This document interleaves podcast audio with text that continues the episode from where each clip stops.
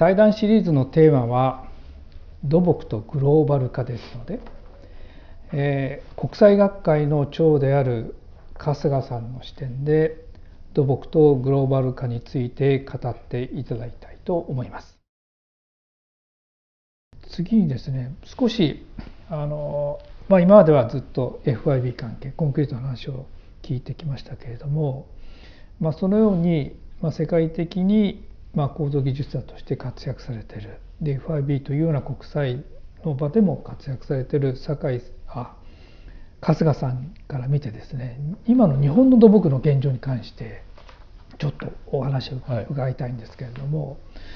まあ春日さん独自のいろんな視点でいいと思います。でまあ、その中で特にですねグローバルな視点で今までずっと活躍されてたので、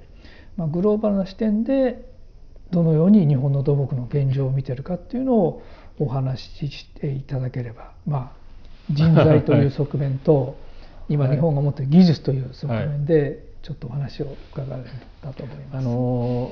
ままずですねその点で言って一番その顕著なのがあの FIB には、はい、あのご存知のストラクチャルコンクリートとい。うジャーナルがあってですね、はい、去年がインパクトファクターが3.131で、はいはい、これは非常に高いそうです、ね、あのインパクトファクターですね。あのこの雑誌のジャーナルのインパクトファクターが2を超えた頃からもうバーンとこの投稿数が増えたんです倍倍増したんですね。ね。はい、で、えーと、今年間大体ですねこの間の委員会で報告ありましたけどもダウンロード数が18万ぐらい1年間。はい、でそのダウンロードの一番多いのが中国、はい、大体4分の1ですね。それからアメリカ、はい、それからドイツインドでずっと続くんですけども残念ながら日本はそのその単位しか入ってないんです。でえーと、数字はちょっと確かめてないですけど多分1000とかそういうもんだと思います。はい、はい、で要はですねそのインパクトファクター3の、えー、コンクリートに関するまあ言ってみればレベルの高いね、ね、ジャーナルのダウンロードが少ないということが何をねあの意味をしているのかっていうまああの今はもういいその翻訳ソフトもありますからね、まあ、語学っていうのは理由にあんまりならないと思うんですよね。だから一つはもうもう見てないと。全く見てないということと、うん、もう一つはもういやいくら言ってもそそこから得る情報がないと。いう、うん、まあ、その2つの理由が考えられるんですけどもちょっとやっぱり寂しいことだな、うん、投稿も少ないですもちろん、ね、やっぱり投稿1万円な中国ですからね。だから先ほど言いましたようにあの非常にユニークなオリジナリティに富んだその研究なりねそういう技術をやっぱり最初に英語でねあこれはちょっと道学会の道学会論文集とはちょっと反するんですけどもやっぱり英語でやっぱりせ、ね、世界の人に知ってもらうっていうのが非常にそのキーになるんじゃないかなというふうに思ってますんでこれがちょっとあの世界とのギャップを感じる、とこですね。であの私あの飯田先生の時に土木学会誌にいろいろちょっとあの強みと弱みというところでね書かせてもらったんですけども、まあ、これ遡れば同じようなことがあって先ほど紹介あった波形ウェブ、はい、これはですね1968年に当時の名古屋大学の島田先生がどこか論文集に書いてるんですよ。なるほど日本語ですもちろん。ただし残念ながら橋まで行ってないんですね。で20年後に先ほど言われたフランスのエンジニアが、あのこの複合橋の波形ウェブとしてあの道路橋を作ったんですよ。あ知りません、ええ、それであの日本人が驚いてね。であの橋桁の重量が15%が減ら,、減らせるから、まあ、地震国の日本にとっては非常に有利だということで輸入したんだけど、うん、当時私もいろんなインカ入ってたんだけどこの島田先生のこと知らなかったんですよ。日本人の我々でも。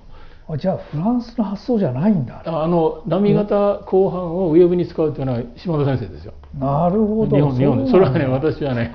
あのフランスでもね言ってんですけどフランス人は当然知りませんよね。日本の論文だから。で彼らもちょっとショックを受けてましたけどなるほど。だけどやっぱり波形ウェブイコールフランスなんです今図式は。あだからそういうそういうことがあってね。なるほど、ね、であの最初は知らなくて要するにフランスのあの特許があるから、はい、この特許にお金を払い払いながらその技術を輸入してね、まあ、今どれぐらいでしょう、えーと、高速道路中心にできました。もう200キロぐらい作ってるんじゃないですかね。だから一番世界であの実績の多い国ですね、ね、だからそういうことがありますと。だからやっぱり英語で書くっていうのはやっぱり非常に大事なことだなっていうのは、ね、私はそのこの島先生の件を見てもね、はい、思いましたね。でもう一つはねあのやっぱグローバル化ちょっとやっぱ遠いっていうのはやっぱ日本って建設市場投資が60兆円あるんですよ、はい、全部含めてね。はい、でこれってあのものすごい市場でねアメリカ中国であのに次ぐぐらいのねだからそのここで仕事してれば、まあ、我々もそれからあの学も官もそこでも関係してしまって、はいね、わざわざそのあの契約が難しい、うん、厳しいあの言葉の壁があるあの海外に行って仕事をするというモチベーションがあまり働かない、まあ、我々あの確かに ODA とかねやってますけども、うん、ODA も基本的にはあのクライアントは外国ですけども、まあ、その間に入る、うん、えー、日本のコンサルタントさんとかいうのは全部日本語である程度やれますから、まあ、もう結構日本の小春館に小春館に近い中でやれるというところなんで、ね、まあ、その辺も潤沢な国内市場っていうのも大きな要因かなという気がしてますね。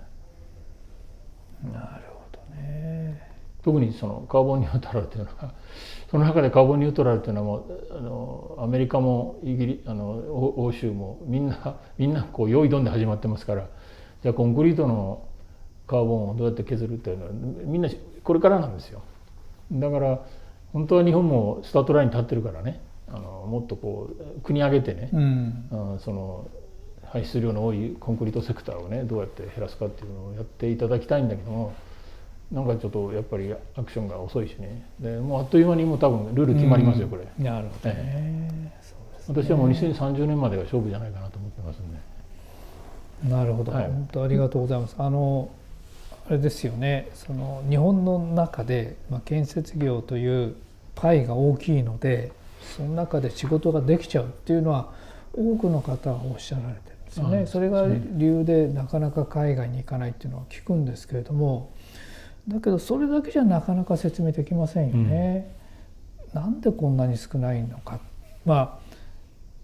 非常に似てるのが韓国だと思うんですけれども、まあ、韓国はまあ日本より小さいんですよね。だから韓国の人たちが言うのは国内の市場が小さいので外へ出ざるを得ないというそれはしてるので、だけど私が一回その両国の関係を比較したことがあるんですが、えー、まあ建設分野の規模という意味では韓国って日本の5分の1だそうなんですよね。ところが韓国の企業が海外でや建設の仕事をやってるのは日本の5倍やってる、はい、ね、ありえないですよね、同じような国であるのに。まあ韓国っていうのはそういう意味ではリードしてる国なんでしょうけれども、まあ、日本があまりにも少なすぎるっていうのはなんとかしてほしいですよね。うん、それからと今の日本のですねそのまあ橋梁技術という意味でもいいんですけれども今持ってる日本の技術自体はあれなんですかね多くの日本人というのは世界で誇れる技術だというふうに思ってると思うんですけれども春日さんとしてもそう思われますか？あのあの誇れるものはいっぱいあると思います。はい、はい、でまあ日本のその特徴である、まあ、土木だけじゃなくてね、はい、いろんな工業製品も含めてその品質、はい、高品質それと非常に信頼性が高いというところはあのあると思いますけどもあの、えっと、これもその、えっと、強みと弱みのところにちょっと書いたんですけども、はい、あのあれはですねどこでしたっけな、えっと、あの国の機関が調べたんですよね。海外のはい、海外の方のその日本の技術に対する捉え方ね。捉え方。で、えー、一つがやっぱりねあんな高品質はいらないと。うん、うん。いうそのアンケートの一つ一項目があったりとかね。あるいはその、えー、とこれはその建設する我々の、まあ、財務体質のね、うん、ことも書いてありましたね。要するに全土金を欲しがると。うん、要するに韓国の業者はもうそれなくても工事始めちゃってね。まあ、それは非常にリスキーですけども。なるほど。だからその契約に対するそのしたたかさとか、うん、その辺がやっぱり多分違うんじゃないかなと思うんですけども、まああの常識ですよね。我々も工事始める時に全摘金をね、はい。はい、民間でも公共工事でもらうっていうのは、はい、それを海外の場合はやっぱりもうそういうところをねあの必要に要求しないで工事を始めたりとかいういうことも書いてありましたんで。なるほど、えー、そういう調査はなされてましたね。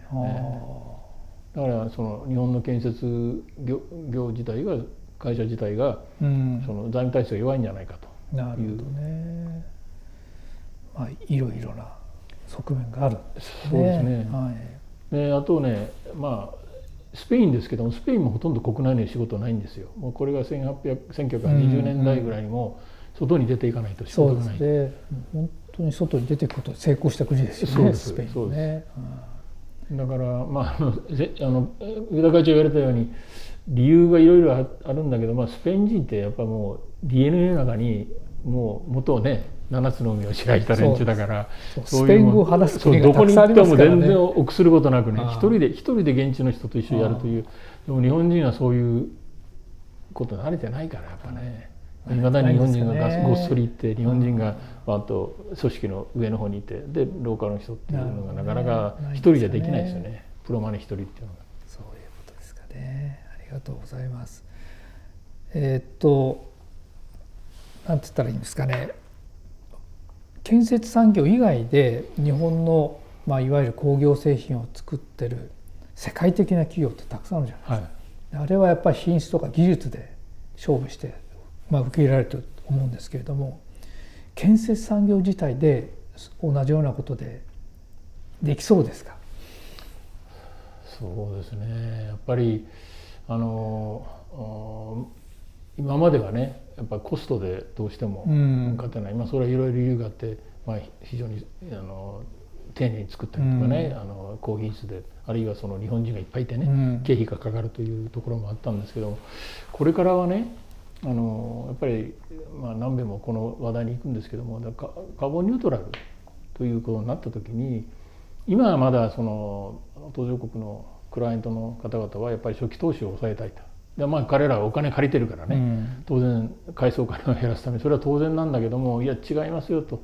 あの初期ちょっとね12割かけてくださいと。そうするとあなた方のメンテナンスはほとんどしなくていいですよと。ということは、まあ、あなたの次の世代の人たちその次の世代の人たちがトータルで助かるんだからというのをあのやっぱ言っていかなきゃいけなくて私もこれまで25年ぐらい JICA の協力総合コースで、はい、あの1日教えてるんですけども15年ぐらい前からそういうことをね皆さんに言うようになってきたんですよ。で日本の事例をあの紹介して、まあ、初期投資で最小化し最小化したね、ね、今あの当時の高速道路の商売とかやっぱ傷んで書いたりしてるじゃないですか。で非常にお金がかかると。途中からやるとね。だからあの先ほどあの会長も触れられたあのノンメタルのね橋とかいうのもあの初期投資が5割ぐらいかかるんだけども基本的にメンテナンスフリーですからそうするとトータルでやっぱり安くなる。というところをもうちょっとうまくねあのやっていくと。いうところのその戦略ですね。うん、うん、そうですね。例えば橋で言えばね。確かにそれ重要だと思うんですよね。まあそれ橋に限らずそのまあ教育だと思うんですよね。人材育成を積極的にやっていって、うんはい、その我々が正しいと思ってる例えば LCC、LCA でよりベターなね、はい、えー、構造形式などを取り組んでいけるようなそういう自治体が相手国に増えていけばね。そうなんですよ。そうそれができていくんじゃないかなと思いますね。今今チャンスだと思いますよ。ね、ええ、その通りですね。多分まあ JICA もそういう視点でいろんなプロジェクトをやっていっていただければ少しそういう効果が少しかかりますけどね、はい、はいはい、出てくるんじゃないかなと思います。で今度はですねじゃあ日本の土木の若手世代に向けて、はい、まあ、今までこれだけ活躍されている春日さんから彼らに伝えたいことがあればぜひお願いします。そうですねあの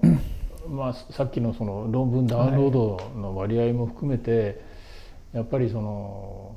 若手の方がもっとね世界で何をやってるかというのをもっと触れていただきたいなということと、うん、まあ、今若いね私も若い先生たちと付き合ったりしてますけど結構頻繁にねあの海外の学会に行ったりとかあとは我々民間がね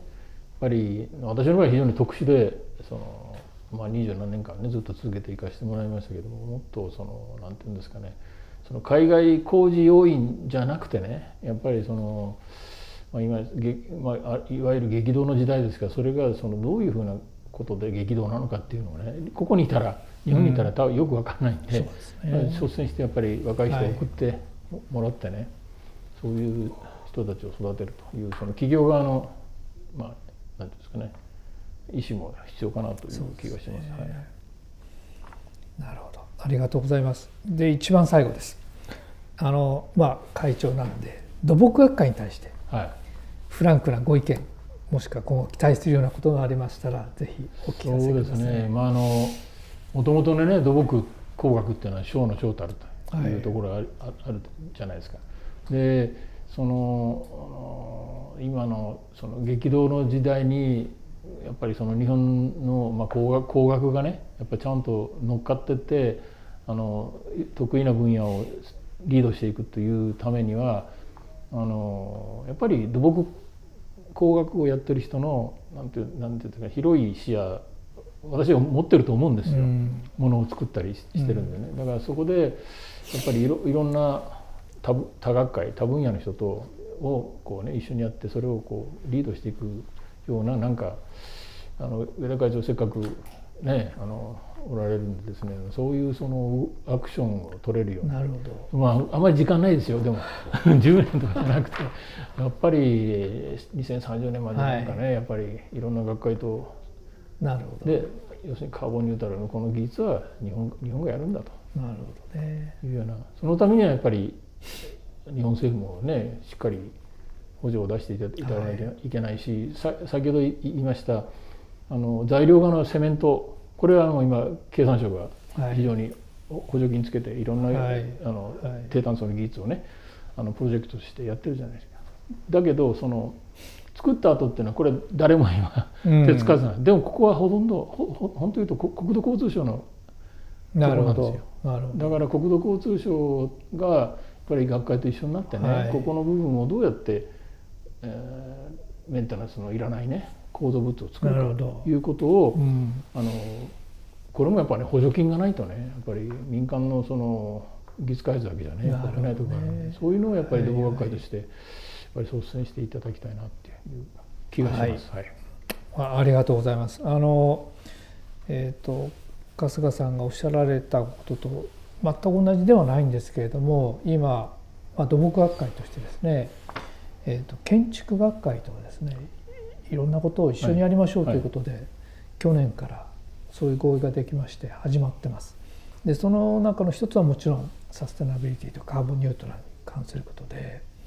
でそれ以外もですね、まあまあ、土木建築、ままあ、どちらも建設系ですけれども、まあ、建設系以外のですねその学会とも一緒にできることがあるんじゃないかということでもう一つ今機械学会と何か一緒にやろうというようなこともしています。はいはいまあ、いずれにしてもですね、まあ、カーボンニュートラルのような話は非常に大きい話で土木だけでもできませんし、まあ、だけれどもあれですよねジェネラル工学と総合工学という意味での土木が他の工学の分野よりはもしかしたらできることが多いんじゃないかと、まあ、そういうご指摘だと思うんですけれどもそういうふうに思いますので、まあ、今ご指摘のあった点も含めてですね今後、まあ、土木学会としてまあ土木学会として全体としてね建築学会とも比べてもこのカーボンニュートラルとかサステナビリティに関してあんまり声を大にして言ってないような気もしてますので、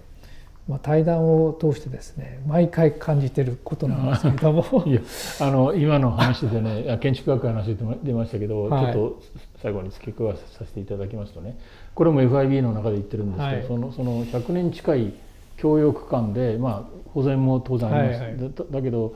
FIB の中にも日本ニュージーランドそれからインドネシア、えー、トルコギリシャポルトガル、えー、という地震がある国が、はい。ね、アメリカの西海岸もそうですよね。それとそれとか、まあ、もう昨今あの先日もインドでね非常にあの洪水が起きましたけども要するにその災害であの構造物が壊れるということは、まあ、当然その人命にもかかるんですけども、うん、それを復興するじゃないですか、絶対、うん、そ そこでねまたすごい CO2 が出るんですよ。あはい、そうですね。それとその瓦礫処理ね、うん、瓦礫処理もあの CO2 出すんですね。だからそれを壊れないようにする強靭化っていうのはあの、うん、そんなにお金かからないんですよ。すね、はいはい。その通りです、ね、2018年に土木学会があのえっと大石会長。大石さんがね、プレスル発表してやられましたよね、はい、あれ見て、はい、私あれ見てすごいショックを受けたんですよ。そうですね。あれは僕もそう。首都高あの首都圏直下型700兆円、はい、だけど10兆円20兆円かければ3割ぐらいに減らせられると、はい、その500兆円ぐらいが浮くわけですよ、ね、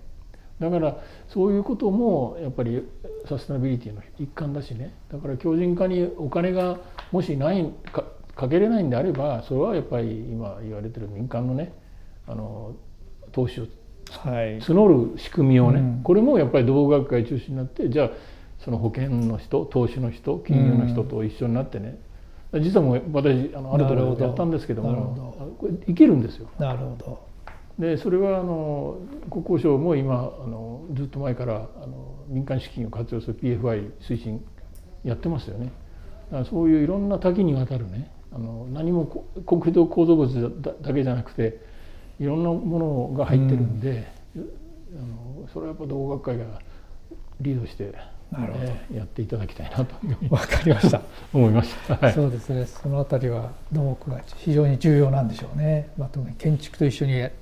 やっていかなくちゃいけないと思ってます、はい、いやじゃあ今日は本当に長時間にわたり いろいろ話をえー、ありがとうございました。あの元々のシナリオ以上のことをいろいろとお話しいただきまして本当ありがとうございました。今日はこれで終わりたいと思います。どうもご拝聴ありがとうございました